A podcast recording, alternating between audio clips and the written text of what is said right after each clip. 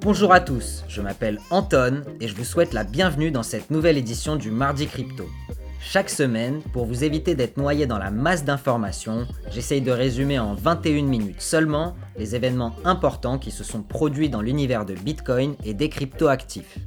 Que vous soyez débutant ou expert, abonnez-vous à notre podcast et on vous donnera toutes les clés pour vous aider à prendre des décisions en toute objectivité. Avant de commencer cet épisode, je voulais comme d'habitude remercier tous mes auditeurs. C'est l'épisode 26 et donc ça veut dire que ça fait exactement 6 mois que ce podcast a vu le jour. On a passé les 12 200 écoutes au total et vous êtes plus de 1000 personnes à nous écouter régulièrement. On est aussi toujours 12e du classement tech d'Apple Podcast et on s'y maintient depuis le début de l'année. Merci à nos auditeurs en Belgique, au Canada, au Maroc, en Côte d'Ivoire, en Suisse, en Guadeloupe et dans le reste du monde. Vous m'encouragez à faire de mon mieux. N'hésitez pas à nous mettre des likes et des commentaires sur Apple ou sur les autres plateformes, ça nous aidera à faire découvrir cette technologie fantastique à un public toujours plus large. Allez, on attaque, j'espère que vous êtes en forme. Le podcast sera encore composé de trois parties. Partie 1, Quoi de neuf docteur, où on traduira une conférence d'Andreas Antonopoulos concernant l'inclusion financière. Partie 2, Où sont les instits, où on fera un tour rapide des levées de fonds et de deux actus intéressantes. Et partie 3, Est-il trop tard pour acheter avec un point sur les 20 euros du mardi crypto et notre portefeuille d'investissement programmé.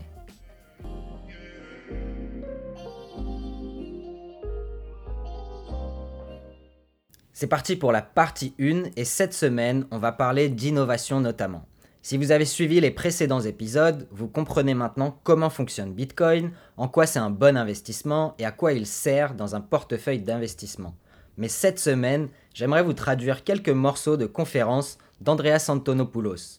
Andreas, c'est un évangéliste du Bitcoin, c'est-à-dire qu'il passe sa vie depuis 2013 à éduquer les gens sur ce sujet et les autres cryptoactifs. C'est un conférencier extrêmement réputé qui a contribué à faire comprendre le potentiel des cryptos à de nombreuses personnes qui travaillent dans cet univers. Personnellement, je lui dois beaucoup dans ma compréhension de la chose. Aujourd'hui, on va parler d'innovation, de transformation de l'argent et d'inclusion financière. Bitcoin représente une transformation fondamentale de l'argent. C'est une innovation qui change une des technologies les plus anciennes que nous avons dans la civilisation humaine. Il la change radicalement en changeant l'architecture fondamentale et en permettant à chaque participant au réseau d'être à égalité. Les transactions n'obéissent à personne d'autre qu'au consensus du réseau personne ne contrôle. Pour la première fois dans l'histoire de l'humanité, votre argent est réellement le vôtre. Vous pouvez le contrôler de manière totale grâce à un système de signature digitale, et personne ne peut le censurer, le saisir ou le geler. Personne ne peut vous dire ce que vous pouvez ou ne pouvez pas faire avec votre argent. On n'a jamais eu un système monétaire de ce genre dans l'histoire. Un système où l'argent se transmet à vitesse éclair. Un système auquel peuvent participer tous les êtres humains avec un outil aussi simple qu'un téléphone Nokia basique. On vit dans un monde où le système bancaire a été un jour un grand libérateur pour les peuples.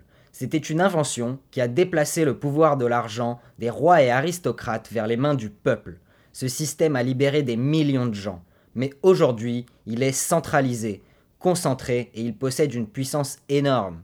Et avec sa puissance, évidemment, il amène la corruption, car comme le dit le dicton, le pouvoir corrompt et le pouvoir absolu corrompt absolument. Depuis les années 1970, nos monnaies ont commencé à devenir digitales, mais ce n'est pas le même digital que Bitcoin. Ça a commencé comme un rêve pour les gouvernements, le rêve de pouvoir un jour contrôler toutes les transactions de chaque être vivant sur la planète. Dans ce rêve, votre vie privée est morte. Votre possibilité de faire des transactions vous met sous l'œil d'un système qui vous surveille. Ils ont donc créé un système global de surveillance financière. Et malheureusement, ce système a créé de nombreux déséquilibres dans l'accès à l'inclusion financière. Il est responsable du fait que 6 milliards de personnes dans le monde n'ont même pas accès à un compte bancaire. En tant que membre de l'élite privilégiée du monde développé, j'ai la possibilité d'ouvrir un compte chez un courtier en 24 heures à travers Internet. Et en 24 heures, je peux être en train de vendre des yens sur le marché japonais ou acheter des actions américaines. Je peux envoyer de l'argent partout dans le monde sans quasi aucune limite. Tout ce que j'ai à faire, c'est sacrifier ma vie privée et ma liberté. Pensez-y, votre argent en banque est-il réellement le vôtre? Cet argent que vous avez durement gagné à la sueur de votre front vous appartient-il réellement? Regardez bien les limites de vos cartes bancaires, les limites de transaction de vos comptes bancaires, la difficulté d'avoir un rendez-vous avec votre conseiller, quand il existe encore. Est-ce que vous êtes bien certain de pouvoir disposer de votre argent lorsqu'une crise majeure surviendra On peut regarder l'exemple récent de la Grèce en 2013 et vous pourrez comprendre. On vit dans un monde où chaque transaction individuelle est cataloguée, catégorisée, analysée et transmise à des services secrets à travers le monde qui collaborent ensemble. Et pourtant, nous n'avons aucune idée de ce que nos gouvernements font avec cet argent. Les systèmes financiers des puissants sont complètement opaques. Ce monde est sans dessus-dessous et Bitcoin vient rectifier ça.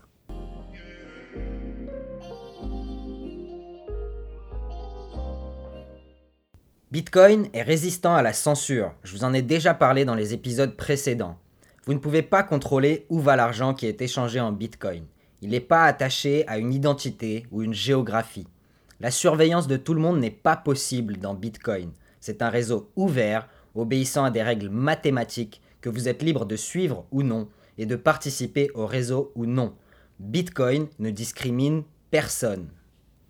Cette possibilité de faire des transactions indépendamment des frontières veut dire que maintenant, nous avons la possibilité d'étendre les services financiers aux milliards de personnes qui n'y ont pas accès grâce à une technologie très simple d'accès. Aujourd'hui dans le monde, même dans les endroits les plus pauvres et les plus reculés, il y a une tour de téléphonie.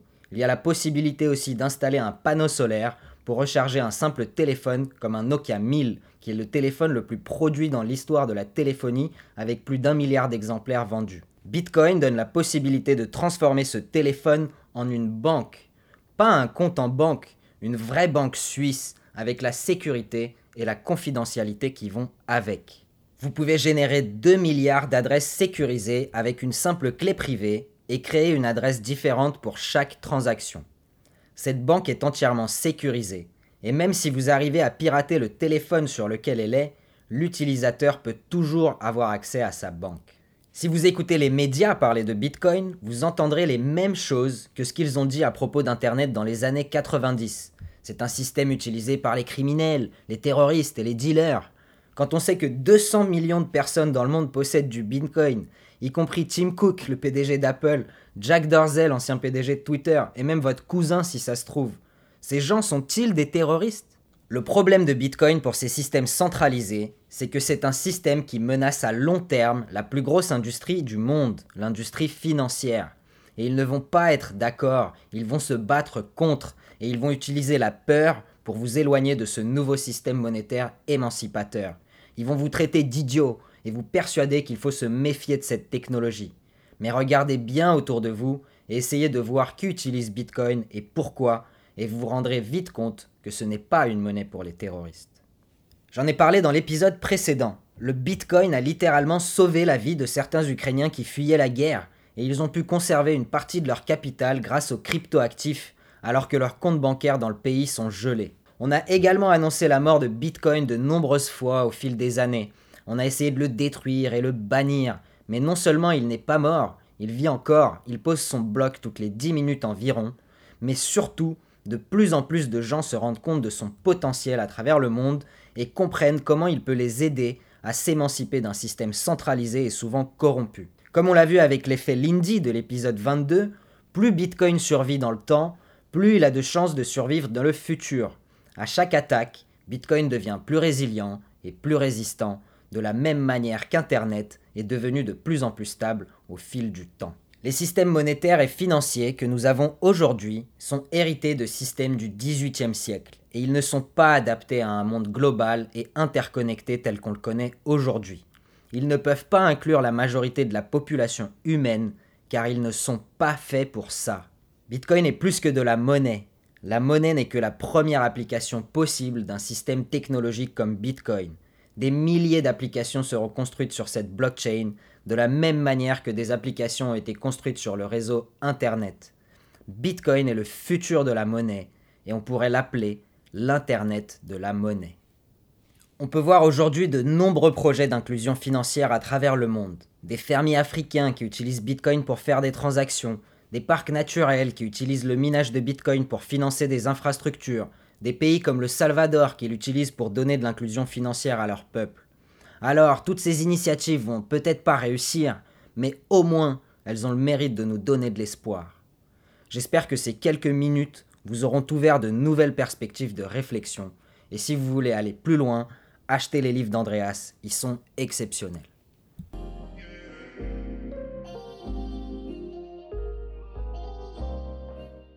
On passe tout de suite à la partie 2, où sont les instits? Cette semaine, 231 millions de dollars sont levés par les startups crypto sur 11 levées de fonds au total. C'est 6 fois moins que la semaine dernière. Cependant, pour compenser ces chiffres, on peut noter que le fonds Electric Capital lève 1 milliard d'euros pour investir selon deux thèses, 400 millions directement dans les startups crypto et 600 millions dans les différents cryptoactifs directement. Au total, depuis le début de l'année, 6,2 milliards ont été levés par les startups crypto sur 9 semaines. Donc on tourne, autour d'une moyenne de 684 millions de dollars par semaine.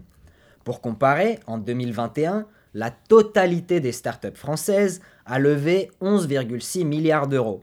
C'est-à-dire qu'en 9 semaines de 2022, les startups crypto ont levé la moitié des fonds qu'ont levé toutes les startups françaises en 2021. Ça fait réfléchir. Une levée de fonds a attiré notre attention en particulier cette semaine. C'est celle de Praxis Society. Ils lèvent 15 millions de dollars pour créer un nouveau type de ville. Je vais vous traduire ici la vision des fondateurs sur le sujet. Praxis est un mouvement de pionniers modernes qui construisent une nouvelle ville. Nous sommes des développeurs, des artistes, des constructeurs et des rêveurs.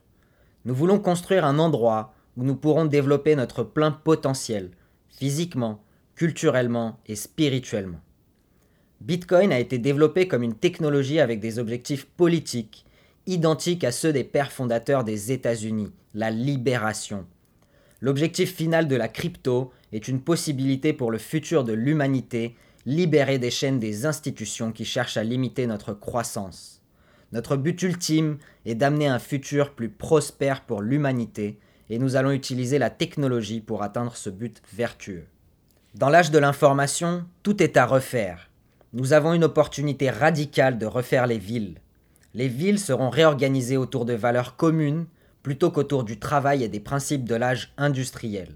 La valeur qui définira l'époque qui vient est la vitalité humaine et nous construirons notre citoyenneté autour de cette fondation morale.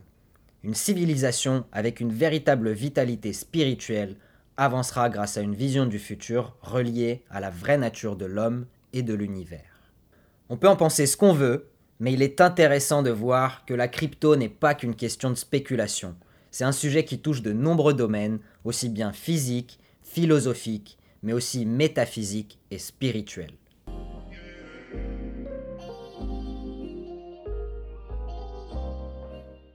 En partie 2 de cette partie 2, on a relevé quelques autres nouvelles intéressantes. La plateforme d'échange de crypto OKX a réalisé un partenariat avec l'équipe de foot de Manchester City. On avait déjà parlé dans un épisode précédent que les startups crypto étaient extrêmement fortes en marketing et ont bien compris qu'il sera facile pour eux d'amener de nouveaux utilisateurs en finançant les choses qu'ils aiment, notamment le sport et le gaming. L'autre nouvelle importante, c'est que le portefeuille de conservation de crypto Metamask, qui est un des portefeuilles les plus utilisés pour conserver des actifs dans la blockchain Ethereum, et notamment pour conserver des NFT, a bloqué l'accès à tous les utilisateurs iraniens.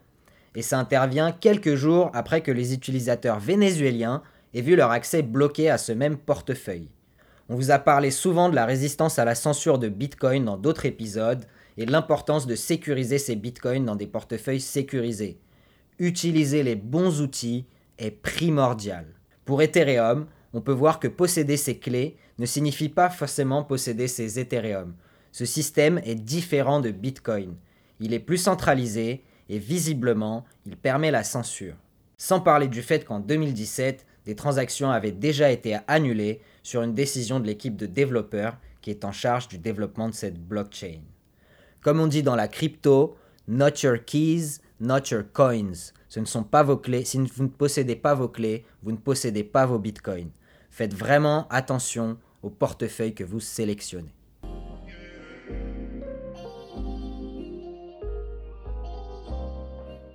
On passe tout de suite à la partie 3, est-il trop tard pour acheter? D'abord, on va faire un point sur les 20 euros du mardi crypto. Cette semaine, on investit encore une fois 20 euros de manière virtuelle en suivant notre stratégie de DCA, autrement appelée investissement programmé. Je rappelle que ceci est une expérience d'investissement virtuelle et n'est pas un conseil d'investissement. Ce n'est que le reflet de mon opinion et de mon expérience personnelle et professionnelle acquise dans le monde des cryptos, et je décline toute responsabilité sur les pertes en capital possibles suite à vos investissements. Cette expérience sert uniquement à prouver que Bitcoin est un bon investissement pour diversifier ses actifs avec une vision à long terme. Évidemment, aujourd'hui, l'argument principal est la résistance à la censure de Bitcoin et cet argument à lui seul donne toute sa valeur à cette technologie. Cette semaine, 20 euros sont investis à 35 750 euros par Bitcoin et on obtient en échange 56 227 Satoshi ou 0,00056 257 Bitcoin. La performance du portefeuille depuis sa création. Capital investi 520 euros, valeur totale du portefeuille 456 euros, perte 64 euros ou environ 12%. Après une augmentation de 30% en une semaine suite au conflit en Ukraine et une spéculation sur l'utilisation du Bitcoin par la Russie pour contourner les sanctions, notre actif préféré est finalement retombé quasiment au niveau d'il y a deux semaines, effaçant entièrement les gains de la semaine précédente. La Russie a annoncé utiliser le, réseau chinois équivalent de SWIFT appelé SIPS pour continuer à participer au marché financier et les deux banques russes les plus importantes à travers lesquelles elle reçoit les paiements en échange du gaz et du pétrole n'ont finalement pas été déconnectées de SWIFT. D'ailleurs, le groupe Total Energy a annoncé ne pas suspendre ses opérations en Russie. Sanctions oui, mais visiblement pas pour les puissants. Du coup, on peut continuer à accumuler doucement des bitcoins pour notre portefeuille virtuel et continuer à investir sur le long terme.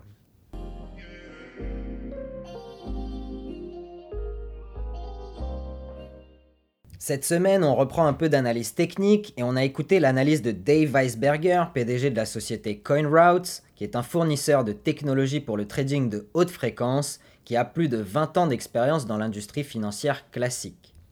Voici son analyse. On aurait pensé que Bitcoin augmenterait en valeur dans un environnement comme celui que nous avons actuellement, puisqu'un des arguments en faveur de Bitcoin est sa capacité à protéger un patrimoine face à l'inflation, étant donné sa quantité limitée et le fait que c'est considéré comme un actif réel au même titre que l'or. Cependant, il semblerait qu'il s'échange plutôt comme un actif risqué, c'est-à-dire que son comportement est comparable à celui des marchés actions. Lorsque l'environnement devient risqué, ces marchés ont tendance à baisser à court terme. On peut voir qu'il y a seulement deux groupes qui participent aujourd'hui au réseau Bitcoin. Les premiers sont les spéculateurs court terme, ils regardent Bitcoin comme un actif quelconque et vont donc participer à la détermination du prix à court terme. Ce sont eux qui s'échangent les 13% de Bitcoin qui sont disponibles à l'achat-vente sur les échanges crypto. Le deuxième groupe s'appelle les hodlers ou les détenteurs long terme. Ceux-ci détiennent 76% du total des bitcoins existants depuis plus de 6 mois. Une fois que ces bitcoins atterrissent dans les portefeuilles des hodlers, en général, ils n'en sortent plus. Ces derniers jours, on a vu que les réserves financières de certains pays comme la Russie peuvent être gelées à l'étranger, ce qui prive le pays de ressources importantes. Vu la situation globale, et une fois que la poussière de cette crise sera un peu retombée, il y aura probablement de plus en plus de personnes qui seront convaincues par la valeur d'un actif insaisissable comme Bitcoin. Notamment des banques centrales qui pourraient être intéressées par la diversification en actifs de ce genre. Le Wall Street Journal lui-même a annoncé que cette crise pourrait être la fin de l'hégémonie mondiale du dollar sur le commerce international. Pour le moment, l'infrastructure technique de Bitcoin n'est pas assez forte pour accueillir ce genre d'acteurs et il est encore trop tôt pour son utilisation en tant que réserve de valeur globale. Cependant, on a vu qu'il pouvait être utilisé et avait de la valeur pour deux raisons principales. La première, c'est la philanthropie, avec plus de 50 millions de dollars collectés par le gouvernement ukrainien en donations pour soutenir l'effort de guerre, et rassemblé en moins d'une semaine. C'est du jamais vu dans l'histoire de la finance. Et de l'autre côté, on a vu beaucoup de Russes acheter du Bitcoin, qui a énormément gagné en valeur face au rouble, la monnaie nationale, pour protéger leur capital contre une dépréciation. On peut voir que dans ce pays, contrairement au nôtre pour le moment, l'argument de protection contre l'inflation fonctionne très bien. En effet, le Bitcoin en rouble est à son plus haut historique actuellement, à 4 800 000 roubles par Bitcoin. En ce qui concerne les sanctions, si de plus en plus de Russes sont persuadés de la valeur du Bitcoin et décident de vendre leur rouble pour acheter du Bitcoin, alors la valeur du rouble va continuer à tomber. Et en fait, ce serait bénéfique pour les sanctions occidentales, ce qui est à peu près l'opposé de ce qui se dit dans les médias mainstream. Pour conclure sur cette partie, je souhaiterais vous dire que la machine est enclenchée. La théorie du jeu bat son plein et personne ne sait dans quelle direction va se développer le marché du Bitcoin. Mais pour faire écho à notre première partie, on reste persuadé qu'une crise globale favorisera le développement de cet actif sur le long terme, vu la valeur qu'il apporte aux êtres humains partout sur cette planète.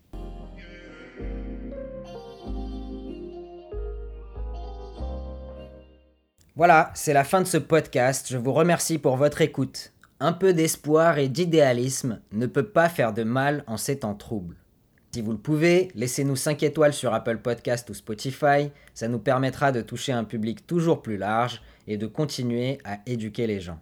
On termine comme d'habitude avec une petite citation tirée du Manuel du guerrier de la lumière de Paolo Coelho. Un guerrier de la lumière fait toujours des gestes hors du commun. Il peut danser dans la rue en se rendant à son travail, défendre une idée qui paraît ridicule. Le guerrier de la lumière se permet ce genre de choses. Il ne craint pas de se réjouir de nouvelles découvertes. Quand il sent l'heure venue, il abandonne tout et part pour l'aventure dont il a tant rêvé. Un guerrier ne passe pas ses jours à tenter de jouer le rôle que les autres ont choisi pour lui.